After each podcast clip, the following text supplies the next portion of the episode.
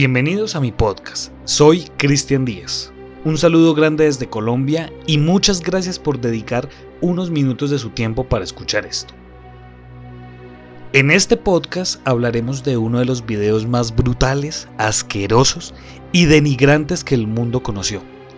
Lo curioso es que este video ha sido muy poco visto, Hablando esto con muchas comillas. Lo digo porque muchas personas escucharon acerca de este video, pero la mayoría no lo vimos y personalmente no lo voy a ver, ni siquiera voy a intentar buscarlo.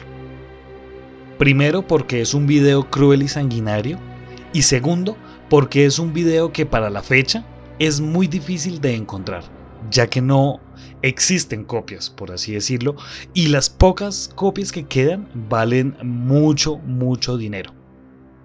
Así como ustedes lo notaron en el título de este podcast, hablaremos del video famosísimo llamado Daisy's Destruction. Si usted es sensible a esta clase de contenido, a contenido violento, a contenido sanguinario, a contenido de, de, extrema violencia contra alguna persona, algún animal, algún niño, le pedimos que por favor abandone este podcast en este preciso momento.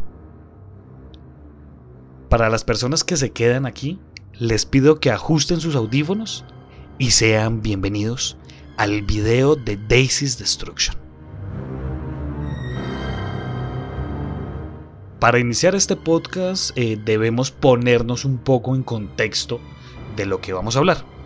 Entonces vamos a iniciar hablando de Peter Gerald Scrolly, quien fue el creador de este famosísimo video de Daisy's Destruction que seguramente muchas personas que estén aquí ya lo hayan escuchado otras tal vez no hayan escuchado y no sepan de qué es este video. Bueno, Peter Gerard Scrolly nace el 13 de enero de 1963 en Australia. Este señor es un criminal y es un psicópata culpable del asesinato de una niña de 12 años y de la tortura y abuso sexual de al menos 8 niñas, incluyendo una niña de 18 meses.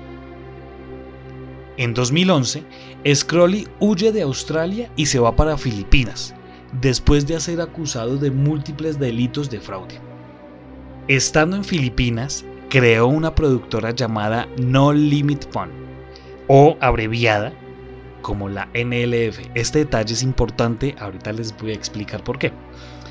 Y este señor, con esta productora, ofrecía videos donde aparecía con niñas y las abusaba sexualmente. ¿sí? Entre, entre ellos, este video creado y titulado Daisy's Destruction, ¿sí?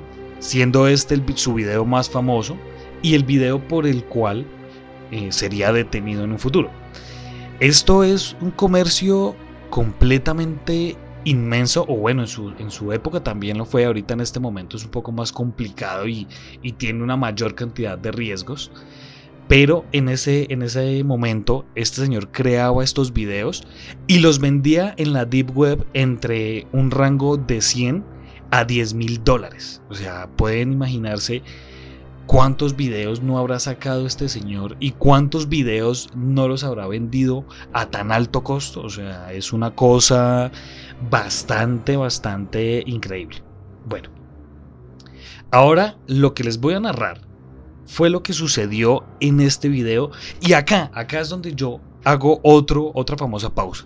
Y le digo, mire, si usted que me está escuchando es sensible a las cosas de violencia, de extrema violencia, de verdad, ese es el momento para que se retire del podcast, ya no lo escuche más y ya, y pase eh, esto así y ya, se quede solamente con la información que le di anteriormente. Si quiere escucharlo, bueno, hágalo bajo su propia responsabilidad.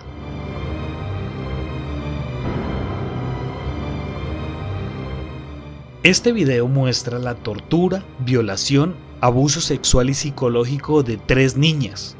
Lisa, de 12 años, Cindy, de 11 años y Daisy, de 18 meses. Estas niñas fueron secuestradas, quemadas, negadas de necesidades básicas como la comida y la higiene y azotadas. Este monstruo las obligó a cavar sus propias tumbas como un tipo de abuso psicológico, mientras las violaba repentinamente. Y aquí es donde viene el famoso, el famoso fragmento o el famoso video de Daisy's Destruction. ¿Por qué? Este señor agarra a la niña Daisy, a la pequeña Daisy, escuchen bien, de 18 meses. Estamos hablando de un año y seis meses, o sea, es una niña de verdad, es una bebecita. Agarra a esta niña, la viola, la sodomiza, ¿sí? Y para finalizar este video, amarra a esta niña, la amarra de los pies, la deja boca abajo y comienza a cortarle, a hacerle pequeños cortes por todo el cuerpo para que la niña obviamente sienta un dolor increíble. La corta, ¿sí? Vuelve y le sodomiza, la vuelve a violar, ¿sí? Y después, este hombre, este asqueroso, este ser desagradable, agarra a la niña, la empieza a cortar para quitarle eh, sus partecitas del cuerpo, para empezar a descuartizarla. Pero él, obviamente, en el momento en que inicia a hacer esto, la, la, bebecita todavía sigue viva. O sea, sigue, está agonizando, pero todavía está viva. Y sin embargo, este hombre no le interesa nada y la descuartiza. Le quita todos los pedazos.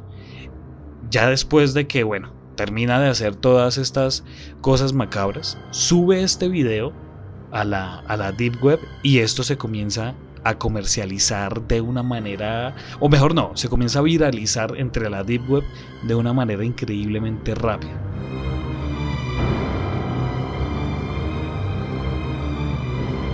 El 20 de febrero del 2015, Scrolly fue arrestado después de que detectives descubrieran los restos de una chica adolescente, los cuales estaban enterrados bajo un apartamento que él ya había arrendado. En el mismo lugar también hallaron a dos niñas atadas con cadenas en sus extremidades. Las autoridades filipinas describieron el caso como el más horroroso y terrible que jamás hayan visto. Tras realizar la investigación, se apunta que Scrolly y otros cómplices atraían a sus víctimas de los sectores más pobres de la ciudad, con la promesa de enviarlas a la escuela o darles de comer. El NFL poseía clientes especialmente en Europa, Estados Unidos, Australia y en otras partes del mundo. Entre sus cómplices se encuentran María Dorotea Chia Chi, de 30 años, responsable de trata de personas y el asesinato directo de varias niñas en los videos, y un colega que presuntamente huyó a Europa.